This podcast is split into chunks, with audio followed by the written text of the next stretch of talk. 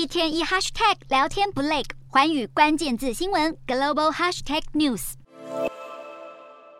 梨泰院踩踏事件发生至今，又有一名送医伤患最终不治，让罹难者人数增加到一百五十八人。对于这场惨剧，南韩总统府十三号表示，已经着手在研讨相关的国家赔偿法律，确保罹难者家属可以获得赔偿。南韩舆论将这起踩踏事件指向政府的应对不足，尤其是警察在当天的消极作为。这几个星期，南韩社会不断地在追究事故的责任，当地的警察署就被指控销毁了事故前的人潮分析报告，究责的声浪也烧到了总统尹锡悦。除了道歉和指示以最快的速度调查事故的真相之外，南韩总统府办公室也表示要检讨国赔的相关法律。另一方面，南韩民众在经过这起事件后，也开始思考，如果再遇到类似的情况，要如何应对。最近参与 CPR 课程训练的南韩民众就明显增加。踩踏事件过后，除了通判的检讨政府责任，南韩社会也在积极地从这起悲剧中走出来。